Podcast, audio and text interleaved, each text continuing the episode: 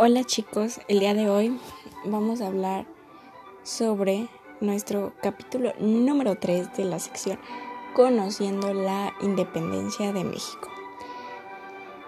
Bueno, hoy vamos a estar en nuestro podcast número 3 y la segunda etapa, la cual lleva por nombre Organización del Movimiento encabezado por José María Morelos y Pavón y me presento como Meureana Estrada, su conductora.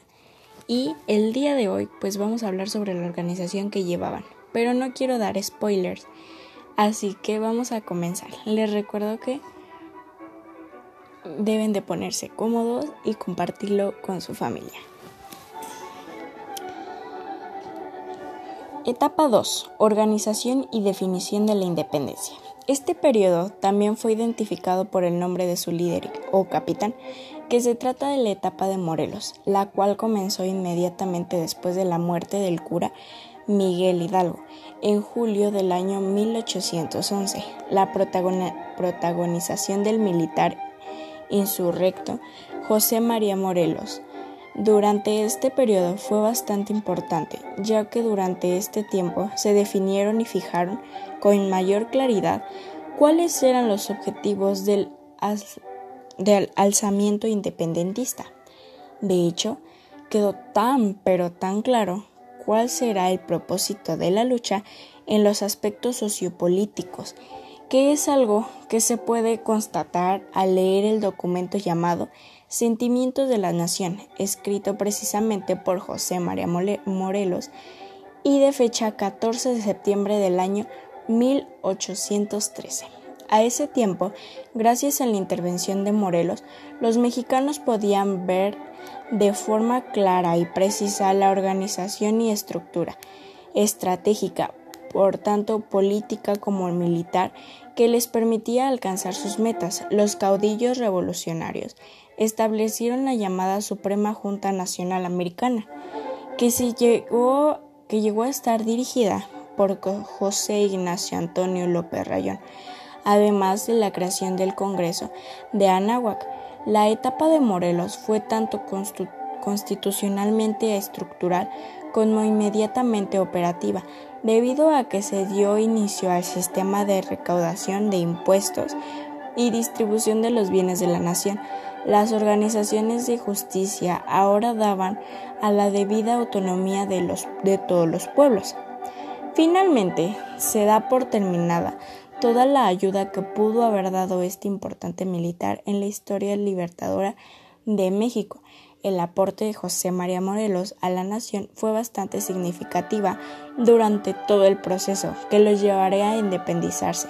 Pero hasta aquí puedo llegar porque lamentablemente fallece en la batalla eh, del 22 de diciembre del año 1815 y finaliza esa etapa. Ahora, quiero hablarles de algo muy importante y yo creo que mm, si no lo hablo, varias personas no se darán cuenta. Esta independencia, aparte de tener a nuestros héroes de la patria, los cuales conocemos, tuvo a otra heroína por así decirlo, porque era mujer. No solo era una mujer, no solo era Josefa, era otra parte que también dio impacto, pero no fue reconocida como se lo debía. Vamos a hablar una pequeña biografía de Leona Vicario. Nació en la capital de Nueva España que ahora conocemos como Ciudad de México en el año 1789. Su nombre completo era María de la Soledad Leona Camila Vicario Fernández de San Salvador. Su madre fue doña Camila Fernández, originaria del señor San José de Toluca. Su padre, por su parte, era un español que llevaba por nombre Gaspar Martín Vicario.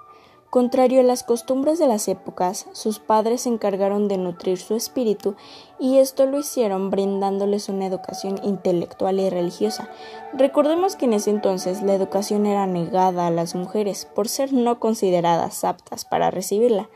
No obstante, la tragedia alcanzó cuando a muy temprana edad, cuando aún era una niña, perdió a su madre. Poco después, cuando tenía tan solo 17 años, murió su padre, don Agustín Pomposo, su hermano de su madre decidió rentar una casa y dividirla para que una mitad viviera él y la otra parte viviera Leona. Durante esos años conoció a Octavino Obregón. Octavino era el candidato perfecto para unir su vida con él. Sin embargo, el inicio del movimiento independentista evitó que se consumara en unión. Tiempo después llegó a la ciudad don Andrés Quintana Roo. Mientras su papel en la independencia de México, durante la Guerra de la Independencia, se convirtió en la informante de los insurgentes, a quienes apoyó, incluso con una buena parte de sus bienes personales.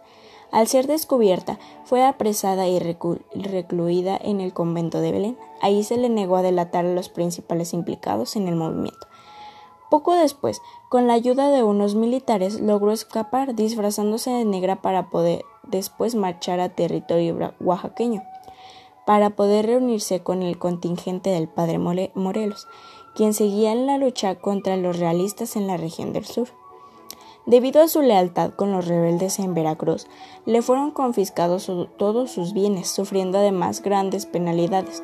Durante esta época contrajo matrimonio con el licenciado don Andrés Quintana Roo. Fue la heroína que perdió su dinero por la independencia, murió a los 53 años y sus restos descansan en la rotunda de hombres y mujeres ilustres en la zona poniente de la Ciudad de México. Fíjense qué interesante y es algo que realmente no destacamos de la independencia de México. Y son puntos muy importantes porque hay varios héroes, especialmente los que murieron por esa patria, los trabajadores, o sea, muchísimos. Pero por el día de hoy va a ser todo.